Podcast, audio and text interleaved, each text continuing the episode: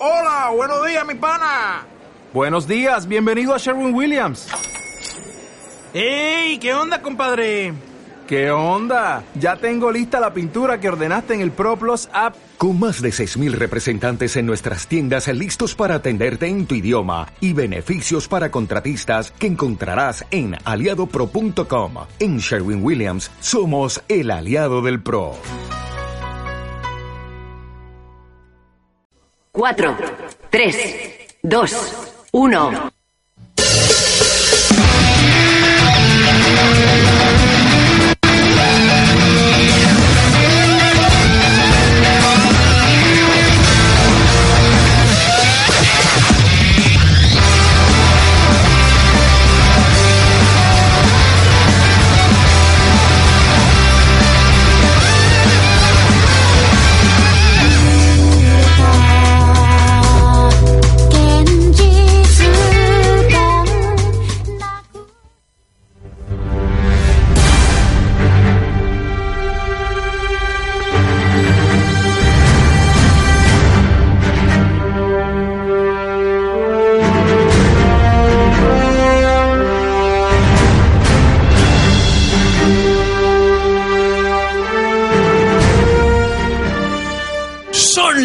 En punto de la noche y como cada viernes eso significa que esto es Death Watch News. Bienvenidos un viernes más. Esta noche me acompaña, como cada viernes, Gabriel y Yay. Muy buenas noches. Buenas. ¿Qué- Algunos unos vienes más y otros vienes menos. Sí, pero bueno, al final sois mi compañía de los viernes por la noche. ¿Qué tal, chicos? ¿Qué tal la semana? ¿Qué tal todo? Eh, suena de fondo Vengadores, ahora hablaremos de ello, pero ¿qué tal estáis? Pues en cuanto a series y pelis, la verdad es que no me puedo quejar. Con el hype entre Juego de Tronos y Endgame, no va mal parado el tema. Eh, Estamos todavía recuperándonos, ¿verdad? Estamos con la resaca. Estamos con resaca.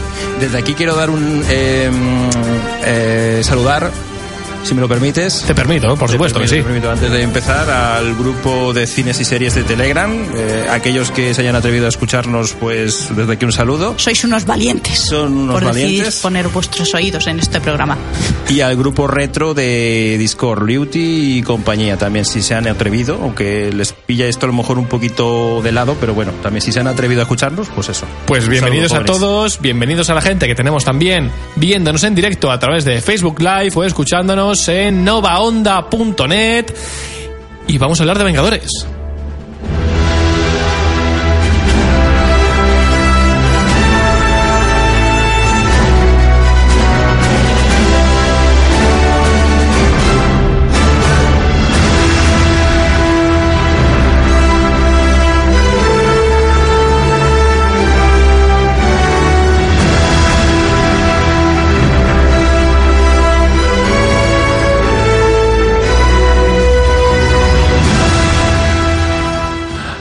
Pasado cerca de dos semanas desde el estreno de Vengadores Endgame, el cierre, el cierre la gran saga de 22 películas de la saga del infinito de Marvel, el universo cinematográfico de Marvel, empieza a cerrarse, o al menos se cierra esta fase 3 con Vengadores Endgame, que yo creo que los tres hemos visto ya y los tres hemos flipado. Yo creo que, que la palabra eh, es esa, no sé si opináis diferente, yo creo que con lo que hemos estado hablando antes eh, estáis de acuerdo, pero me gustaría que me contarais eh, qué sentisteis viendo la película. Obviamente no podemos hacer spoilers, no podemos eh, meternos a hablar de, de lo que pasa en la película. Entre otras cosas porque si no entrarían los jefes de Nova Onda y dirían, oye, que nadie nos está escuchando. Exactamente, ¿De qué estáis perderíamos hablando? toda la audiencia, se iría rápidamente. ¿Qué opináis? ¿Qué sentisteis viendo Vengadores Endgame? Porque yo creo que es una peli un poco de, de sentimientos, una peli enfocada mucho al fan y a, a pasárselo muy bien viendo cada una de las escenas. Yo creo que es una película que si no conoces a los personajes de antes, no te has visto las películas y has reído, sufrido y llorado con ellos, no tiene ningún sentido. Es una peli de, de, de corazonadas, de, de llorar, de reír, de echarte las manos a la cabeza y de decir, es que tengo que verla varias veces porque no me da una sola para pillar todos los detalles. Yo por mi parte me la he visto ya dos, que son seis horas. Eso te iba a Que no decir, está que, que no está mal, ¿eh? Y Bueno, con diferencia de realmente que... no son seis horas, ¿eh? Porque al final los primeros 15-20 minutos son todo anuncios. No, pero eso no cuenta Pero es dentro que eso, esa- no, no, no cuenta. No, no, esos son los 15 minutos aleatorios Yo de entré a regalo. las siete y media, salí a las diez y media. Y contarán los 15-20 minutos de anuncios, ¿eh? Es que creo que al final no fueron tres horas, fueron dos horas 48 minutos Ah, amigo. de película. Bueno, Bueno, pues ahí le faltó... entre que le- llegan las palomitas y te sientas, yo lo cuento como tres le, fa- horas. le faltó el IVA. Ahí, entonces. y a mí me pareció brutal. Y aún así, eh, creo que necesita ver, necesito vérmela alguna vez más para poder pillar todos los detalles. Y, a, Pero y a cámara lenta. sí, sí, Sí, sí, sí, pero sí, me, sí. me pareció brutal. Es que no, no le puedo. Yo creo que no, hasta el día de hoy no le he puesto ningún pero a la película, porque creo que le han dado el final que tenían que darle. Y eh, eh, es que es muy difícil hablar de esto sin entrar en el spoiler. Pero a mí me ha, me ha maravillado, me encanta. Eh, lo, lo bonito, lo bonito que tiene es que desde el minuto 3 o 4 ya te sorprende. sí, es que yo creo que eso Y es lo bueno en de la tensión peli. toda la película. Independientemente que luego después la gente esté de acuerdo con el argumento, sí, no, etcétera, etcétera, ya sin La peli- en spoiler, la- la peli ya sorprende. Ya te sorprende desde el primer momento, así que entonces ya han conseguido algo que, que, Que era muy difícil. que era ¿eh? muy difícil por- después de Infinity Wars. Claro, porque tenemos que tener en cuenta cómo termina Infinity War y que llevamos un año teorizando. Internet se ha llenado de infinidad de ideas, de infinidad de teorías, de mm, eh, gente diciendo, no, es que va a acabar así, gente diciendo, va a acabar así. Era muy complicado eh, sorprender porque se han, se han barajado decenas, cientos de, de teorías diferentes y era muy complicado que los Rousseau pudieran eh, sorprender al espectador. Y yo creo que lo consiguen desde el minuto, como dice Gabriel, desde el minuto 3. O sea, que desde el inicio de la peli te estés sorprendiendo con lo que está pasando, era muy, muy complicado. Y ya no solo eso, sino dar un cierre coherente a una saga de 22 películas, porque eh, estas, estas semanas ha pasado algo en redes que a mí me, parece- me resultaba un poco extraño. Y es la, la típica frase de llevo 10 años esperando esta película. Eso no es así. Hace 10 años nadie se imaginaba que Iron Man, Capitán América o Thor iban a tener al final un cierre de saga tan grande como iba a ser... No, sí, el tema de Thanos, yo creo que hasta que Claro. no pasaron tres o cuatro películas de Marvel, no empezó. no empezó y tampoco se sabía realmente hacia dónde, hacia dónde iban los tiros. Lo correcto sería decir, llevo 10 años disfrutando de estas Exacto. películas. Pero Vengadores Endgame... es muy drama. Pero Vengadores Endgame lo que sí consigue es generar la sensación de que se ha- de verdad se han cerrado un, ciclo de 22 películas. Era lo, lo difícil, de verdad dar una sensación de unión, de que forman parte de lo mismo. Y creo que Endgame lo, lo hace muy bien y es algo que me parece, o sea, me parece muy, muy, muy difícil. O sea, que unos directores en 3 horas, 2 horas 50 de película puedan dar esa sensación de empaque, de cierre y de conclusión a algo tan sumamente grande, dudo mucho que volvamos a verlo en el cine eh, en muchísimo, muchísimo tiempo. No sé si opináis igual. Sí, sí. O sea, es que no, no me sale decirte nada más. Yo creo que se lo han montado muy bien, que lo han tenido muy difícil, porque yo creo que era un. Era un plan. Era un reto. Era un reto muy grande llegar al cine y hacer que. que a ver, todo el mundo no va a estar contento porque si no, Es esto no tendría claro. ningún sentido. Pero yo creo que no podían haberlo hecho mejor. Yo, mm, bueno, a lo mejor ya se habrá comentado en redes sociales, etcétera, pero hemos eh, tenido nuestro momento histórico Sí. como en su momento fue Star Wars. Exactamente. Es en que los finales de los 80, no, finales de los 70, en los 80, nosotros hemos vivido exactamente lo Hemos- que vivieron ellos. es que es Y- eso. Y podría decir que mm, grado superlativo gracias a las redes sociales. Sí, Para, para bien y para mal. Yo creo que en parte para bien, porque al final todos estábamos un poco metidos en la, en la rueda de, del hype, en la rueda de quiero ver Endgame, quiero ver Endgame. Yo las semanas de antes sabéis que estaba ya prácticamente histérico, que necesitaba Lo ver la fe, película. fe de que lo estaba así. Eh, el propio, el día de antes, o sea, el, día... como múltiple, se subía por las paredes. Buah, que yo de verdad, el día del estreno, el jueves... Patricia lo habría aguantado. Eh, el jueves estaba que no podía, o sea, estaba por la tarde trabajando, que yo salía a las 7 y tenía el pase a las, a las 8. Y estaba en la oficina con la banda sonora de fondo de, de todas las pelis de Marvel. Es que eso tampoco Eh, ayuda, ¿eh? También te lo digo que eres un poco comen- soca. comentando a mi El tiempo- compañero, el pues. tiempo no pasa así. Claro, encima, mi compañero no, no es fan de las pelis de Marvel y yo se le estaba explicando, bueno, pues es que me gustan por esto, esto y esto. Y claro, se estaba hipeando él y yo decía, Dios, es que necesito que sean las 8. O sea que el tiempo para los dos pasaba despacio. Pasó, un- sí, sí, sí. Tanto para él como para ti. Sí, yo de verdad que he disfrutado muchísimo la peli. eh, te es una peli que a mí me ha emocionado. O sea, hay escenas que la simple presencia visual y lo que representan esas escenas me han emocionado. O sea, eso no me había pasado desde hacía mucho, mucho tiempo. dudo mucho que una peli me haya emocionado tanto en el cine. Como Titanic. Mm, te iba a decir El Retorno del Rey. El Retorno del Rey. Espera. Yo Ah, bueno, sí, eh, vi El Retorno del Rey cuatro o cinco veces en su época en el cine. Y todas las veces, y las posteriores que la he visto en casa, siempre lloro al final.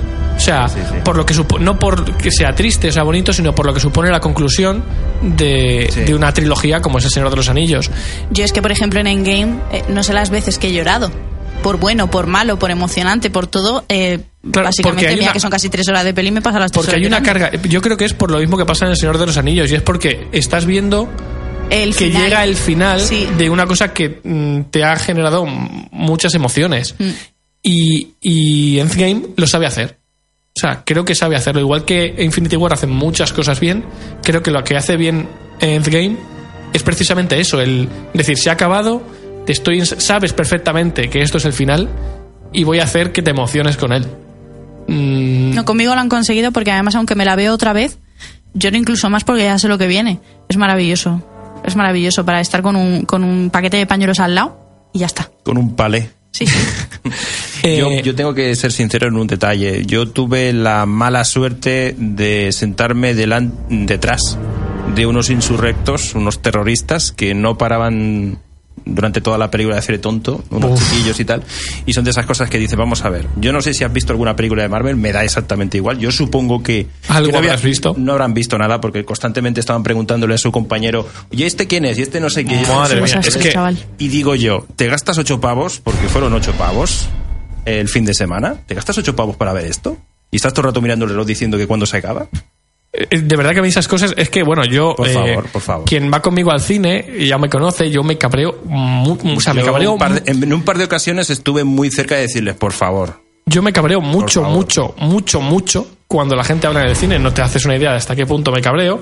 Y yo creo que si en esta peli eh, me hubiera tocado alguien así, mm, habría tenido yo movida en la sala, porque de verdad que me cabreo una barbaridad.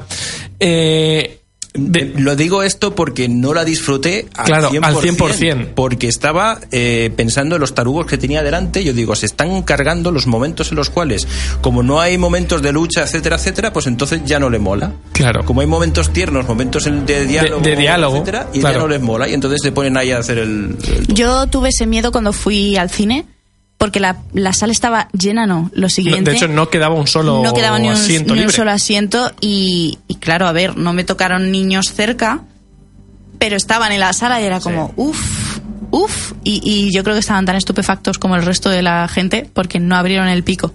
Y a mí lo que me moló un montón es cómo aplaudía la gente en el Sí, cine sí, a lo largo de la película. Si yo estaba con los pelos de punta y sensible por lo que estaba viendo, que la gente se arrancara a, aplaudir y a, y a vitorear a lo largo de la peli me pareció brutal. Y porque yo solo he visto muy pocas veces. Esas sensaciones de, de todo el mundo de repente. ¡oh! todo Ah, el sí, mundo a la vez en el cine. También. Todo Yo- eso. Yo creo que eh, el pase que fuimos nosotros, a mí me da la sensación de que había varios que ya la habían visto. Sí. Porque no. No- no había esa noté- sensación, noté ¿no? esa sensación, ¿no? Nosotros, por ejemplo, sí que todo, o sea, continu- bueno, continuamente hay cinco o seis momentos en la peli en la que la gente de verdad se arrancó a aplaudir.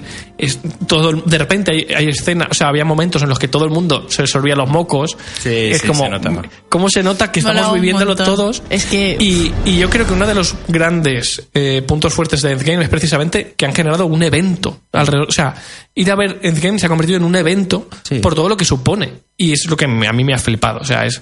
Eh, bueno, de hecho, ya se ha convertido en la sexta película más taquillera de la historia. Va camino de que este fin de se convierta en la tercera. Son Por más de 1.200 millones. 1600 lleva ya. 1600 ya. Ya ha subido a los 1600. Ahora mismo está en el top. Mira, te lo digo. Ahora mismo está en el 6, justo por debajo de Jurassic World, que lo esta noche, seguramente mientras estemos hablando, ya la haya superado.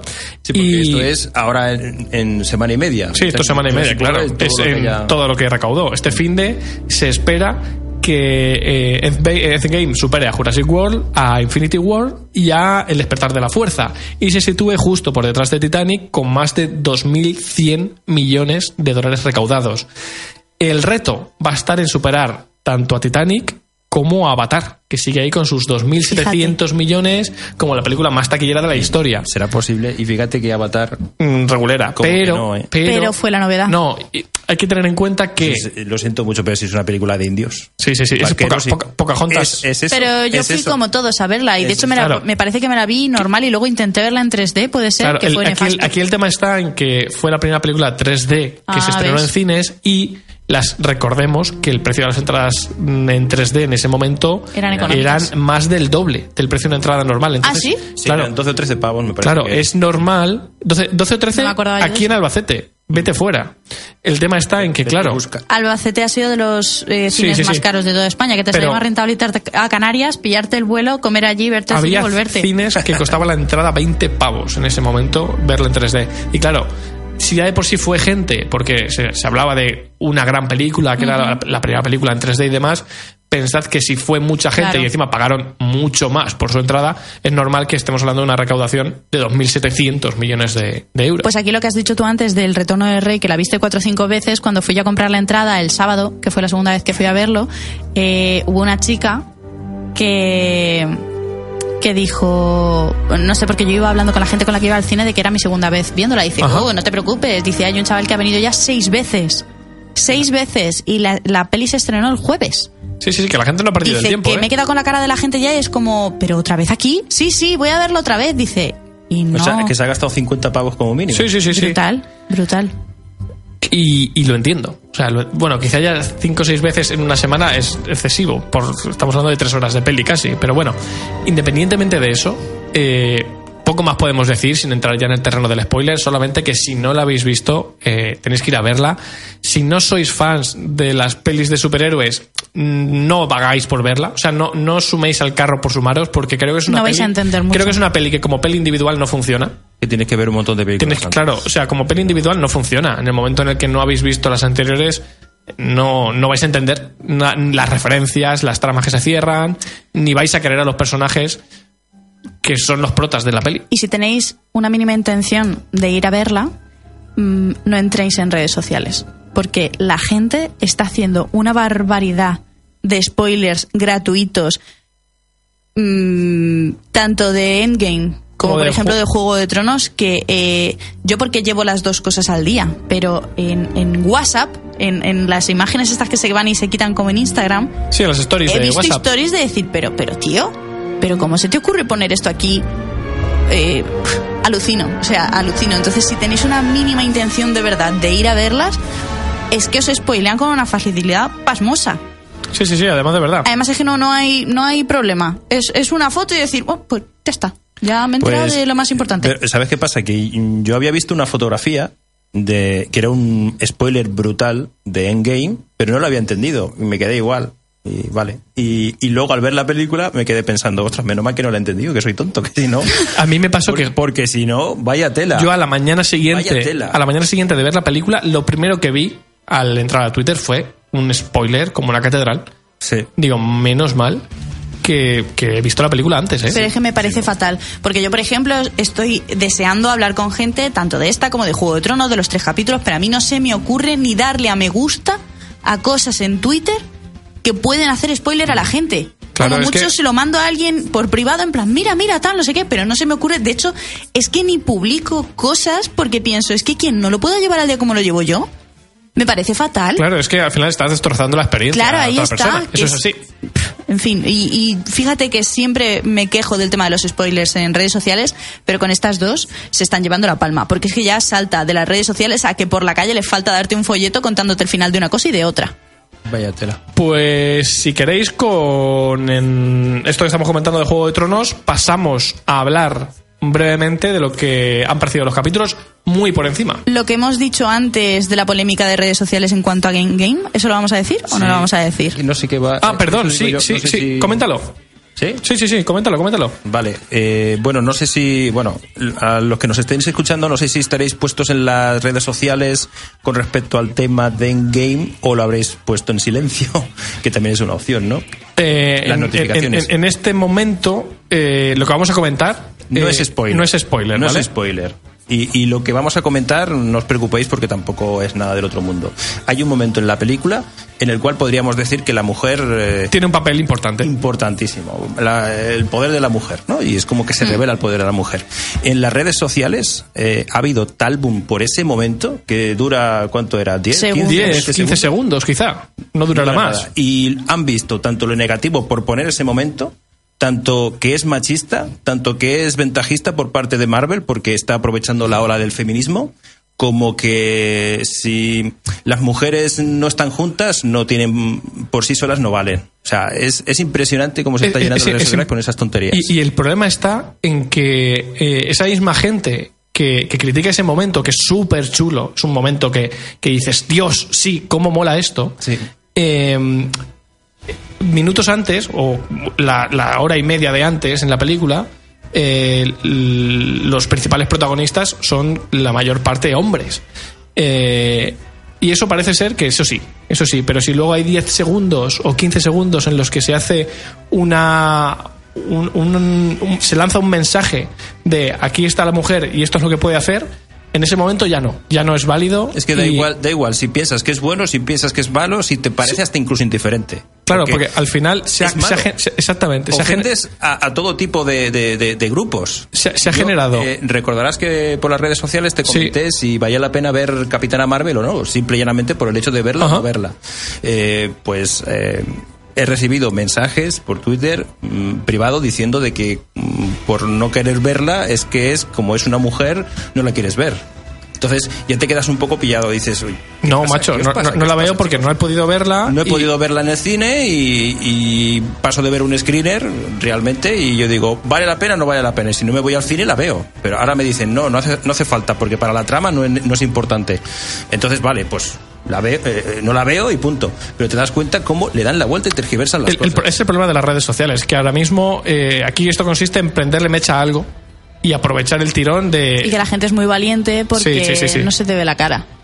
Exactamente. Pero yo pregunto, ¿pensáis que Marvel ha aprovechado Para realmente Para nada. el- la ola del feminismo Yo creo que lo ha... por o sea, esos 10 segundos, 15, 20 segundos? yo creo que lo aprovecha positivamente. O sea, que lo, lo que intenta es lanzar un mensaje positivo de lo que decías tú antes. Si estamos hablando de que Capitana Marvel claro. ya encumbra Ya, a ya la encumbra, mujer, exactamente. porque ya sabemos todos quién es Capitana Marvel y el poder que Y tiene. el poder que tiene, pues yo, yo precisamente con lo que tú comentabas hace un momento, yo precisa, creo que ese momento en Endgame Es un golpe en la es mesa. un golpe en la mesa de mira, aquí están y esto es lo que se puede hacer. A mí me mola mucho. Las mujeres un ejército poderoso son. Quiero decir, es que es como cuando salió Capitana Marvel con lo del hashtag que estuvimos comentando aquí, de lo de mujer tenía que ser, que, que yo me, me, me- me llevaban los demonios porque dije, es que paso de darle dinero a esta gente, Es que, pero Por- el, el problema fue que queriendo lanzar un mensaje positivo, la cagaron, la cagaron. a tope. La Porque cagaron. a- eso de hecho a mí me quitaron las ganas, las pocas ganas que podía tener yo de verme Capitana Marvel porque no me había leído nada del personaje, no lo conocía y tal.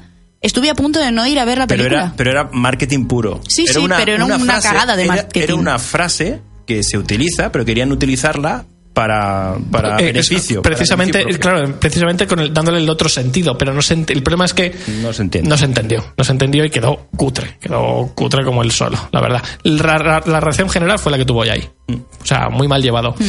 Eh, ahora sí, si quieres Yai, eh, comentamos también, obviamente sin spoilers, que nos han parecido de momento los tres primeros capítulos de Juego de Tronos. Pues mira, así para, para resumir, muy rápido, muy rápido, yo el primero lo veo como un reencuentro de los personajes principales. El segundo, un reencuentro de la Iba- mayor... Iba a soltar una cosa sin haber visto nada. Los que queden. Los que Eh, claro, queden, claro, los que quedan, los que quedan, los que quedan, aunque sea en camilla, los que quedan. Teniendo en cuenta que solamente he visto eh, de la primera temporada el primer capítulo. O sea, Sí, pues- los que queden. Uf, Vas, vas retrasadillo poco con la serie. retrasado, eh, voy un poco retrasado. Pues el primero es el reencuentro de los personajes principales, el segundo es un reencuentro de los personajes secundarios, de todos ellos, y mira que hay unos cuantos, y el tercero no se ve un pijo, tercero porque es la ah, mitad sí, oscuras. Estaba por ahí diciendo en las redes sociales que estaban todos ahí como... La gente se echó las como- manos a la cabeza. Dicen, los chinos llevan adelanto. porque llevas con los ojos guillados. Van, van como van así, dice, entre... Están esforzándose por ver o, o eso es que buena. están sospechando. Pero bueno, la cuestión es que van, llevan, van adelantados. Eh, yo personalmente, y ahí voy a coincidir con Luis, el tercer capítulo es el que menos me gustó partes, partes porque hay partes en las que me eché las manos a la cabeza, pero las de la batalla épica que tanto decían La temporada se ha anunciado, eh, Eh. la- o, la, o la temporada se ha promocionado. Con una gran batalla. Como que va a ser la temporada donde se iba a enseñar en el capítulo 3 la mayor batalla, la mayor batalla de la historia del cine y la televisión. Que si nos eh, ponemos eh, teóricos, sí que es así, porque hasta ahora el récord lo tenía las dos torres, con una batalla de más de 40 minutos en el abismo de Helm. Aquí es una batalla de hora y 20 minutos. Ah, ostras, o sea que... Pero, pero tienes que intuir. pero, claro, aquí. Porque yo veía píxeles del tamaño de mi cabeza y yo decía, "Hmm, a mí eso no me cuadra. ¿Quién se ha muerto ahí? No lo sé, no lo sé. Pues, Aquí pues, han jugado con. Buscas un- uno que tenga la cabeza cuadrada y dice, pues... Ahí te lo juro, de verdad. Es que yo yo- decía... Bob Esponja. este. Es que me pasé hora y media así diciendo, pero ¿por qué no? No sé si acercarme más a la pantalla de la tele a ver si lo veo mejor, porque de verdad que, que, que Como no, si, te, si te fusionas con ella. no me entero. Entonces me da mucha rabia porque perdí todo el, todo el hype que tenía con el capítulo.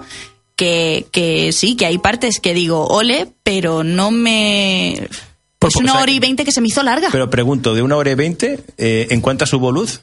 Eh, muy Pues poquito, 15 ¿eh? minutos, Muy- a lo 15 mejor. minutos al final, como mucho, ¿eh? Así si lo juntas. Vaya tela. Entonces, Eh, claro, era todo el rato en plan, no, otra vez, oscuridad, no, porque oías espadas, oías gritos, oías muertes, oías el de alguien que había pisado Eso. algo que no debía, pero ya está. Y tú ya te dejabas intuir, decías, bueno, el fuego, ¿a quién está? ¿A quién veo? No veo. Estupendo, ¿a quién oigo? ¿Lo entiendo o no lo entiendo? Bueno, pues entonces era fulanito y era como, eh, esto no será todo el rato así, y sí. Y pregunto, ¿y termina el capítulo así? Se ve, al final del capítulo terminas Ah, viendo vale, yo cosas. digo que a lo mejor lo han hecho aposta para que luego después en el siguiente digan, sorpresa, encendemos la luz, pagamos el recibo de Iberdrola. y ahora A ver, que es entonces, lógico que sea que oscuras encontramos. porque es en campo abierto y de noche, que sí.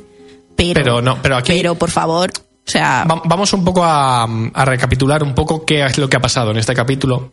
Y es que, eh, por un lado, se vendió como el- un capítulo rodado durante 55 noches seguidas eh, en una zona nevada donde los actores lo pasaron fatal. Eh, se habla de que el actor que interpreta a, a Ser Jorah dice que ha sido su, su peor experiencia como actor de toda su vida porque... eh, es que las condiciones eran difíciles. las condiciones ¿eh? eran muy difíciles, se estaban congelando, eh, los caballos, claro, en la oscuridad. Rodar con los caballos era un peligro, dice que hubo un montón de, lesión, de lesiones y demás. Entonces, en ese sentido, pues vendieron el capítulo como una gran obra maestra de, de la, de la batalla en cine. Y lo que nos encontramos al final es limitaciones a nivel técnico y de presupuesto. O sea, no te puedes, eh, no puedes vender eh, Juego de Tronos el 8x3 como este es el gran capítulo de hora y 20 de batalla si luego no tienes presupuesto para hacerlo. Eh, ¿qué, qué utilizaron como, el- como mm, herramienta para reducir el coste? Pues por un lado, parte de esa oscuridad que adorna todo el capítulo, que sí tiene una parte argumental, al final te estás enfrentando a los, a los muertos, a la larga noche, y puedes justificar parte de esa oscuridad por ahí, pero eh, el resto de la oscuridad no es justificable porque el capítulo ni siquiera se ve. Y en las zonas donde más o menos crees que estás viendo algo, te meten una neblina con la nieve, con la nieve para ahorrar presupuesto por todas partes, en maquillaje, en CGI, que el CGI de ciertos personajes que aparecen hechos por ordenador es terrible, es peor que el que hemos visto en series hace 10 años. Y todo es por ahorrar dinero en una batalla de hora y 20, que es una morterada de millones lo que se puede ir ahí en, en cuestión de minutos. Eh, ¿Qué pasa?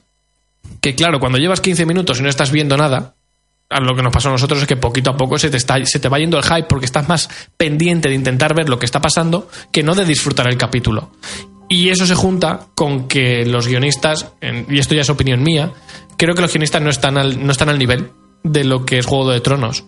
Desde la temporada anterior, que ya no hay un libro en el que basarse, ya lo he dicho varias veces aquí en Death Watch, creo que no están llegando al nivel que hace falta para eh, igualar el nivel de calidad que tiene Juego de Tronos en las novelas. Ni en diálogos, ni en situaciones, ni en cómo plantear el desarrollo de un personaje o su muerte. Creo que no están llegando de ninguna de las formas. Se les está yendo la serie de las manos y están haciendo lo que pueden, un poco haciendo malabarismos por llegar al final de la serie sin hundirla en la miseria. Eh, Yo pregunto, esto es desde la ignorancia, ¿no se supone que el escritor les estaba, Le estaba echa- echando un les cable. estaba echando un cable, pero tiene pinta de que en esta temporada ya no tanto, o al menos parece más alejado del proyecto. Eh, y eso se junta además, que creo que a nivel de guion el capítulo tampoco da demasiado. O sea, las tramas que se están contando eh, no son Juego de Tronos. Ya esto ya es otra cosa. Y ya ha pasado factura el capítulo. Y ahora viene la parte, eh, Gabriel, que quizá mm, te interese más. El tema del- de que no se vea bien el capítulo, de que te- sea tan oscuro, tiene que ver también con la calidad de los streamings que soporta HBO. Resulta que el capítulo está grabado a 4K, pero el, el sistema de compresión de HBO te lo pone a 720 o 1080 en función de tu calidad de, de tu calidad de red. Entonces, ¿qué pasa? Que un capítulo oscuro que requiere que se vea muy muy bien para que te enteres de lo que está pasando, HBO no da, la compresión no da y te saca en las zonas oscuras píxeles como tu cabeza, en lugar de, de enseñarte la, la imagen como debe ser. Y a partir de aquí ha salido el debate de ¿para qué queremos contenidos en 4K u 8K si ahora todo el mundo tira al streaming y cada vez se compran menos mm, mm, Blu-rays, menos en formato físico y por mucho que se esté grabando en 4K no lo apreciamos? Mm, se ha abierto un debate en torno a si esto sigue así, va a llegar un momento en el que si queremos ver el contenido bien, vamos a tener que volver al formato físico. Al menos hasta que las plataformas tipo Netflix, HBO y demás den la calidad suficiente. Y recordemos el detalle crucial de que con el 801 HBO se cayó, Se en el estreno y la gente que ha pagado la suscripción de HBO para verse Juego de Tronos, que habrá más de uno que habrá dicho me apunto hasta que se acabe la serie, No pudo verlo. Tuvieron que bajarse el capítulo pirata. De hecho, la gente que se ha bajado el 3 pirata lo ha visto mejor que la gente que lo ha visto en streaming Me a través de. HBO. Vaya ¿Y qué hacemos aquí? Vamos es a verlo. Muy fuerte, es muy fuerte A ver y si esto los píxeles son del mismo 4K que me lo he visto yo. Claro, esto Claro. no- nos lleva a decir, ¿qué va a pasar cuando acabe Juego de Tronos? ¿Qué va a pasar con las suscripciones de HBO? Es que se hunden. Pues que se van a quedar solísimos. entre que se quedan tres, se tres aca- semanas. Es que, se- queda HBO. HBO, HBO. es que se acaba Juego de Tronos y ¿para qué vas a seguir pagando? Si encima ahora sale, dentro de unos meses sale Disney con su plataforma, Sí, que tiene un montón de series. Es que le veo un futuro regulero a HBO, ¿eh? No sé vosotros qué opináis. Pues que, pues que no. Que no, que no. Y de hecho, me estoy planteando empezar a comprar otro. O sea, me fastidió mucho que el capítulo se viera mal. Y yo soy. Yo compro Blu-rays. O sea, me gusta. Cada vez le veo menos utilidad porque tengo todo el contenido en Netflix al final o en otra plataforma. Pero sí me planteo seguir comprando cosas porque no están llegando los contenidos a la calidad a la que tienen que llegar en 2019. En Netflix sí que es mejor que HBO la calidad, pero tampoco es para tirar cohetes. Un Blu-ray normalito se ve mejor que cualquier capítulo en Ultra en HBO. De todas maneras, yo no, no soy compradora compulsiva ni de Blu-rays, ni de DVDs, ni nada por el estilo, pero las pelis o las series que me gustan mucho, mucho, ya las pueden tener en la plataforma que sea que me gusta tenerlas yo. Tenerlas en físico para vérmelas cuando yo quiera, haya o no haya internet o, o lo que sea. Es como, ¿no? Es que ahora Harry Potter, por ejemplo, está en HBO y en, En Netflix. Netflix. Me da igual. Yo la tengo la mía para que si me lo veo en mi portátil o me lo veo en donde sea, pueda verla tranquilamente. Entonces a mí, por ejemplo, Juego de Tronos mm, no descartaría comprarme la serie para vérmela tranquilamente entera en el idioma que me dé la gana y con la calidad que, que se supone que debe tener. Y que sí en polaco. Pues claro que, Claro sí. que sí. Si llames el diálogo, pues ya. Te lo intuyes. A ver si los píxeles en polaco quedan igual. Pues con esta reflexión nos vamos a videojuegos.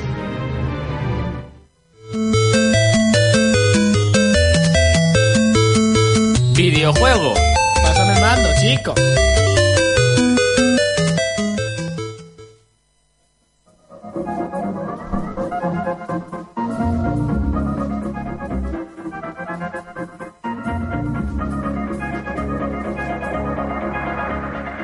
Vamos a ello. La entrada de series al final no la has puesto. Hemos Eh, hecho una fusión. He hecho ahí. una fusión de series y cine eh, ha- brutal. Más que fusión ha sido una confusión, pero bueno. Eh, Era, es por si estuviera Juan es por si estuviera Juanma. Ya, esto es in memoriam. Eh, Juanma, si nos está escuchando, Tenía un dilema al principio del programa. No sabía si hablar de esto en cine o hablar de videojuegos. Lo correcto sería hablar en cine, pero me lo he traído a videojuegos. Porque sí, porque somos así. Me apetecía más. claro, Claro que, que sí, claro que sí, guapi. Esta semana ha salido el tráiler oficial de Sonic. Madre del Ah, amor sí, hermoso, bueno, qué ganas de arrancarme los ojos. Espérate, ya has visto Sí, tu- sí, sí, lo sí. Ahora hablamos. Ahora es que, hablamos. bueno, a ver. Eh, Sabéis que estas semanas anteriores han ido saliendo, se han ido filtrando imágenes, todo pintaba mal, o sea, no había nada que, que nos llevara a pensar que esto podía tener un final feliz. Y el tráiler eh, confirma puede ir a los temores. Dentro de que a mí, sinceramente, eh, me ha gustado. O sea, dentro de que lo Pero, horrible- pero, pero, porque tú, vamos a ver, vamos a ver, vamos a sacar otra vez a relucir que a ti te gustan las pelis de tiburones, nazis, eh, y cosas así. Tiburones, decir. nazis, zombies. No te dejes la, el argumento al final. Con ¿Y cómo se llama esta que, que están nombrando ahora por ahí? Ah, velo, mm, ¿El velo- Velociraptor? Velocipastor. El Velocipastor. Claro, es que vamos a ver. Quiero decir, si tú vienes a defender eso, a mí no me Velocipas- sorprende Pero vamos a ver, tú te que esa entiendes. mierda de tráiler te haya gustado. Ya o sea, es que ya, ya, o sea, Ya lo tenía que decir. Hablamos vamos a ver, la que- cara de Sonic es un poema, es un meme. Sí, ¿Cómo sí, van a hacer es, una es. peli con esa cara, por favor? Antes de volver que no con le Sonic- digan Sonic, que digan que es su primo o Está algo. muy humanizado. Antes de, volver a, antes de volver a Sonic, debo romper una lanza a favor del Velocipastor. O sea, una película en la que el protagonista es un sacer- un sacerdote que caza zombies y a ninjas y se puede convertir en un velociraptor, a mí eso no me lo critiques porque hay un guionista ahí dejándose la sangre La para hacer una película original. Dejándose la sangre y el dinero en, Está- en coca para. Exactamente, para porque que eso requiere, eso requiere de un proceso de imaginación muy gordo. Sí, sí, no, sí, imaginación tiene que tener. O sea, pero tú has Otra visto el cosa póster. No, pero imaginación El- ese tiene que tener. el- cuando el cura está Una- convertido en. pasa cualquiera. Cuando el cura está convertido en Velociraptor, lleva aún la sotana. Es que es brillante. O sea, nada sale mal en ese póster.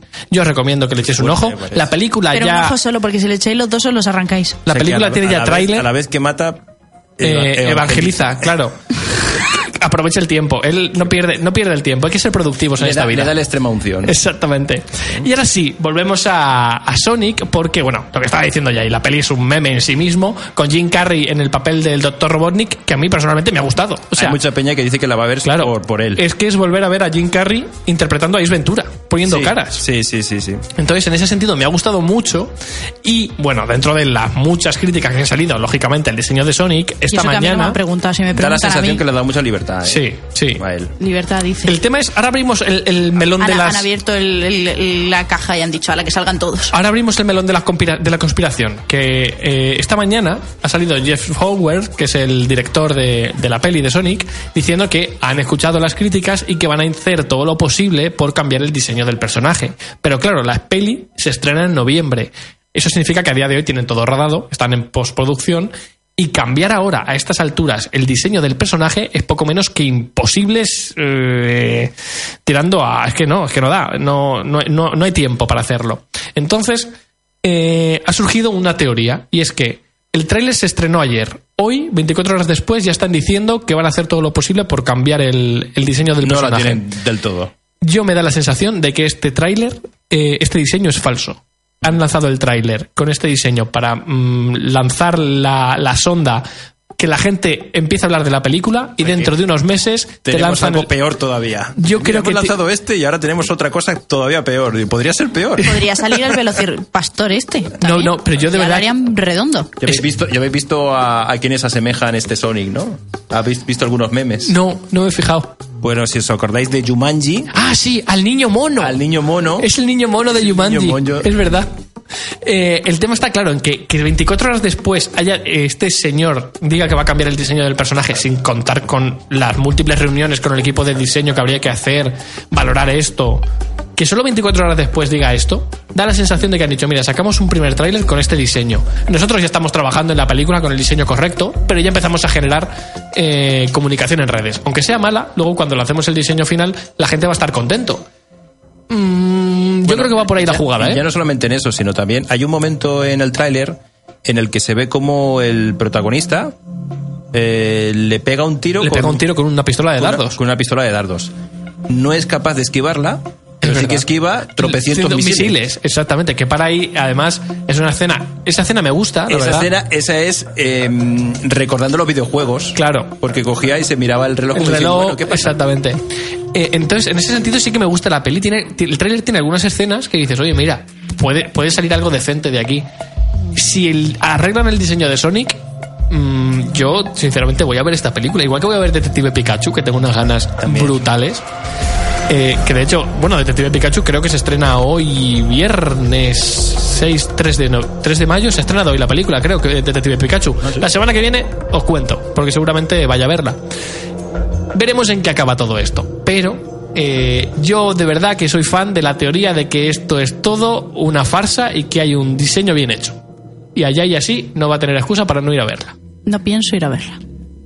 Ni con ese dices. detalle, ni con ningún otro. Eso es lo que dices ahora.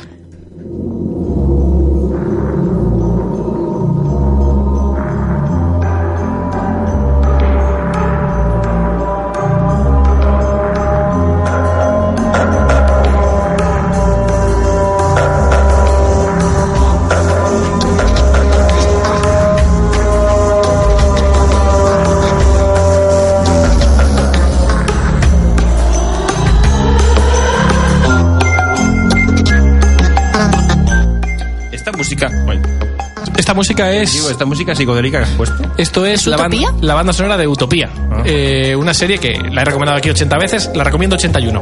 Tenéis que veros Utopía, dos temporadas, cancelada, el final se queda a medias y aún así, recomendadísima.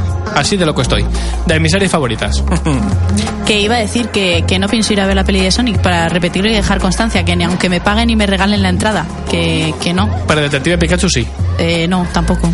Ay, con lo que mola esa película. Vamos, di que- un montón. Tú, tú ya sabes, Luis, sí se puede. Que sí, que sí, que sí. Esto lo tengo que luchar porque de verdad que tiene. Pero vamos a ver, si tú puedes ir con tu dinero, haz lo que quieras, pero a mí no me compres entrada, que aun con tu dinero tampoco Pero voy, si ¿eh? es que los, Yo trailers. Los trailers están siendo súper épicos. Sí, sí, Ese tanto momento- que no, no necesito más en la vida, no necesito ir a ser- ver la película. Yo, yo voy a ser sincero, con Detective Pikachu, el primer tráiler que vi, que duraba poquito, me Sí. llamó mucho la atención. Luego después ya los siguientes, como suele pasar, muestran absolutamente todo Ya. y ya te quedas pensando, pues ya he visto ya la película. Yo el momento en el momento. que te, está. te digo cuál es mi, mi- te digo mi reacción. Pero qué cutrece es esta, pero Sí, qué sí, sí, sí. Pikachu con voz de, de- de- de drogadicto ahí, Pero pero, que pero, es pero por favor, que, Ryan que no puede ser. Pues Ryan Reynolds tiene momentos y ese no es uno bueno de él, no, Madre no es uno de ellos. O sea, es que no, mira que a mí Pikachu, los Pokémon, a mí me encanta, de Pero verdad si que me el, encanta. el momento en el que está se ve la escena en el tráiler de Pikachu enfrentándose a Charizard es que no puede ser mm, me descojono y he visto el tráiler 47 veces ya y me río, me río siempre Pero que no pago yo para ver eso, de verdad Madre que no, es que no. pues yo la semana que viene me tenéis aquí hablando de Detective Sí, sí, Pikachu pues pero eso es lo más full cercano que voy a estar yo de la peli. y lo mejor es que me va a gustar Pero como cosa tuya, ¿eh? sí sí sí sí pero lo voy a El resto disfrutar no ¿eh? hagas Como tres. cosa tuya. Bueno, seguimos ahora. Eh, ahora después nos va a comentar Gabriel se está jugando un juego nuevo, pero antes voy a comentaros un par de novedades que han pasado esta semana en el mundo del videojuego. Concretamente, eh, seguro que todos conocéis a estas alturas Rocket League, este juego que fusiona coches y fútbol, que está disponible en Switch, PC, One, Play 4 y demás consolas. Bueno, pues esta semana Sionix, la desarrolladora, ha avisado de que ha cerrado un acuerdo con Epic Games Store, bueno, con Epic Games en general, por la cual han vendido la empresa a Epic. Mm, Motivo. El juego salió hace ya seis años, eh, los jugadores obviamente no siguen pagando al ritmo al que pagaban al principio y han dicho que la única forma de sobrevivir era dejar que Epic les comprara. ¿Qué ha pasado? Que la gente no ha tardado en irse a la ficha de Rocket League en Steam y bombardearlo a críticas negativas. Me parece un poco absurdo, la verdad, sinceramente, porque el juego sigue disponible en Steam. O sea, puedo llegar a, comprender eh, la línea de pensamiento que te lleva a valorar negativamente un juego porque aparece en otra tienda. Pero que estés valorando negativamente un juego porque a la empresa que lo ha creado le va financieramente mal y necesitan llegar a un acuerdo económico con otra empresa para que los compren, pero tú como jugador sigues teniendo el juego en el mismo sitio, Incluso va a ser exactamente mejor, igual, va a ser mejor Exactamente. para ti porque seguramente que los servidores van a Claro. seguir pululando, o sea, va a Es que es eso. Y resulta que eh, en las primeras 24 horas le metieron más de 570 críticas negativas y al día siguiente más de 1400. Yo de verdad que alucino. O sea, el tema es el tema con Epic está muy caldeado, pero llega un punto en el que resulta absurdo ver a los jugadores hacer este tipo de cosas. Antiguamente se decía, dale a un tonto un tricornio. No sé si sabes lo que es el tricornio. No. El tricornio es lo que llevan los guardias civiles. Claro, el gorro. Vale. El gorro Ah, de los guardias vale. civiles. Dale un tricornio a un tonto y ya verás la que te lía. Pues aquí estamos. Pues esto, dale a, a- a un tonto un ordenador y verás la y que mira te la que te es que de verdad que y sé que tenemos muchos eh, oyentes que eh, detestan la Epic Game Store que compran todo en Steam pero no sé, yo de verdad que soy incapaz de comprender el motivo de, esta bombardeo. O sea, yo entiendo que puedas estar no de acuerdo en comprar en una tienda porque eres libre de gastar tu dinero donde quieras, obviamente. Pero de ahí a ponerte a hundir el trabajo de un equipo que lleva seis años dándote soporte gratuito y no sé, no, no lo entiendo. Es, así soy yo. Total, que dejando eso a un lado, eh, me he llevado una decepción esta semana. Y es que eh, parece ser que se confirma que al menos por ahora no vamos a tener un Chill of Light 2. Sabéis que hace un cuestión de un año más o menos el director del primer juego subió una captura en la que estaba trabajando en ese momento en, en la versión de Switch, que ya se lanzó, y de fondo se veía un parecía un, un guion de lo que sería Chill of Light 2. ¿Vale? Quedó la cosa ahí. Él comentó que ni desmentía ni confirmaba que el juego estuviera en desarrollo. Y ahí quedó la cosa. Esta semana le han vuelto a preguntar, porque había pasado más de un año desde esa foto, y ha dicho que él ahora mismo no está trabajando en Ubisoft, pero que eh, sí, se llegó a plantear la posibilidad de hacer una segunda parte, que iba a ser una precuela de- del juego, pero que nunca se llegó a materializar. O sea, se quedó en el aire, sí que había un pequeño guion de lo que iba a ser la historia, eh, se supone que iba a salir más o menos para las mismas plataformas que el primero, pero por lo que él sabe, Ubisoft no está trabajando en él y el motivo es que Chill of Light no es un juego como servicio, no es un juego tipo Rainbow Six, tipo Ghost Recon o tipo For Honor, que a día de hoy funcionan con temporadas, funcionan con actualizaciones mensuales y contenido de pago que se va añadiendo de forma, mm, pues eso, temporal, con las temporadas nuevas, y que entonces no da el dinero suficiente en la estrategia de eh, lanzamiento de juegos de Ubisoft a día de hoy. Me parece un poco triste, sinceramente, porque Mira, que yo ahora mismo me, me he enganchado recientemente a Rainbow Six, al último, al, a Siege, que eh, lo está petando, o sea, a nivel online tiene... Bueno, esta semana salían los datos, es el segundo juego más jugado en Xbox Live a día de hoy, solo por detrás de FIFA 19. Y, y estoy enganchado, la verdad es que estoy jugando muchísimo, pero me da muchísima pena que Ubisoft se haya limitado a no lanzar juegos nuevos e ir actualizando los que ya tiene año tras año, que me parece muy bien que lo hagas porque le estás dando soporte a los jugadores, pero arriesgate con propuestas como hacías hace unos años. O sea, Chill of Light es una obra maestra y es una lástima que no tenga una segunda parte. Mm, Gabriel, ¿tú qué opinas? Tú como jugador de la antigua escuela estarás triste. ¿Ah, sí? Ahora es cuando te digo, ¿de qué juego me estás hablando? Pues es, es, es juegazo, la verdad es que a ti precisamente te gustaría mucho por el estilo visual sobre todo y quizás no tanto por la jugabilidad, que es un RPG tra- tradicional, Vale, ahora ya sé de cuál estás hablando. pero, Yo pero, intentando imaginarme cuál era. pero al final nos estamos yendo a un Vale, vale. Nos estamos yendo a un sistema o a un o a una rueda de, de- de desarrollos en los que prácticamente cada vez se arriesga menos. Hmm. Si el juego no triunfa, mira Anthem ya han abandonado el, la- el mantenimiento. Esta semana salía que todo lo que había planeado de actualizaciones para abril y mayo se retrasa hasta junio y que gran parte del equipo que está trabajando detrás del juego se va ya de Anthem y se pasa a Dragon Age 4. Madre. ¿Qué significa eso?